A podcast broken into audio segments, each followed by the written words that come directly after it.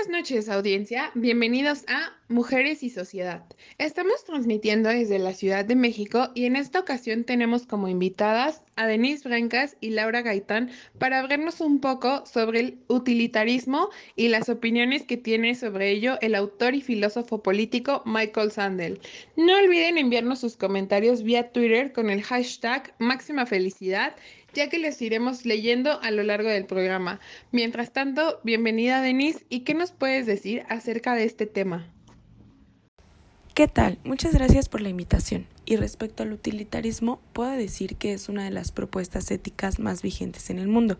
Se reconoce como máximo exponente al inglés Jeremy Bentham. Esta teoría tiene como idea principal el maximizar la utilidad, es decir, aumentar el placer y la felicidad, aquello que nos gusta sobrepujando al dolor. Esta idea de utilidad con el paso de los años cayó en manos del Estado, llevando a que los soberanos la consideren como base de la vida moral y política. Respecto a esto, ¿cómo es que se ejecuta esa idea del Estado? ¿Es a través de las leyes? Sí, así es. Esto se logra a través de ellas. Un ejemplo claro de reforma política que nos da Sandel son las redadas de mendigos, propuestas por Bentham. Pero, ¿no es esto una falta a los derechos individuales? ¿No se respetan las diferencias entre individuos? Lamentablemente lo es. Es el gran punto débil de la teoría. En esta no se da una utilidad para todos, siempre hay una minoría afectada. Incluso se menciona que la moralidad consiste en calcular costes y beneficios. En algunos casos esto es completamente cierto. Se entra en un dilema ético que nos lleva a evaluar la utilidad. Para que me entiendan, un ejemplo que les puedo dar es esta situación, donde un individuo se debate entre salvar a un cirujano muy reconocido, quien podría y ha ayudado a salvar a varias personas, o a su padre, quien no realiza ninguna actividad esencial para la sociedad. Incluso otro ejemplo también muy conocido es el del tranvía. Si no lo recuerdan, prácticamente se menciona que un tranvía corre fuera de control por una vía. En su camino se hallan cinco personas atadas a esta vía. Sin embargo, es posible accionar un botón que encaminará por una vía diferente, pero hay otra persona atada a esta.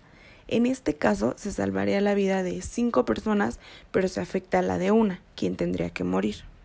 Muchas gracias, Denise. Por mi parte ha quedado bastante claro. Y ahora bien, ¿qué nos puedes decir al respecto, Laura? Primero que nada, gracias por el espacio.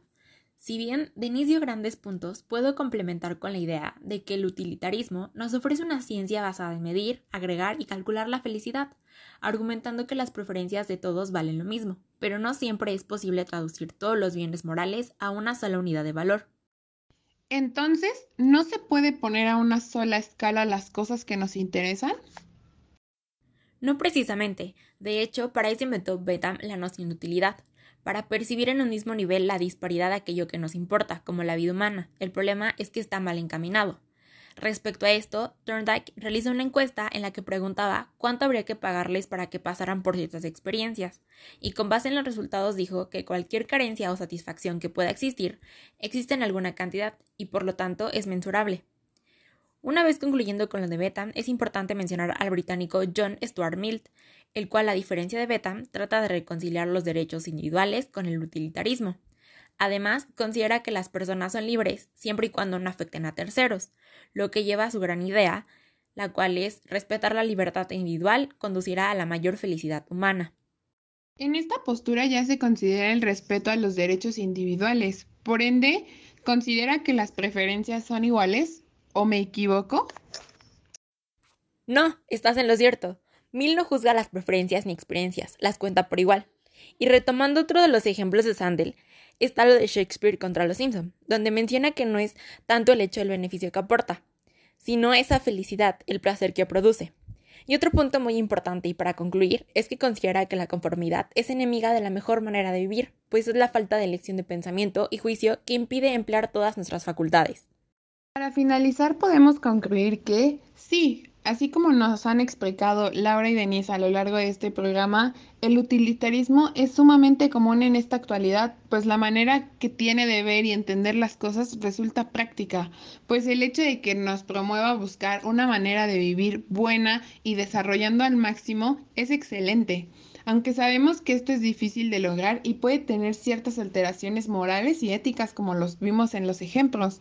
De mi parte esto ha sido todo. Muchas gracias por acompañarnos y por la información muy interesante que nos proporcionaron. Y gracias a ustedes, nuestra audiencia, por escucharnos una vez más y nos vemos en la siguiente emisión con más temas de su interés.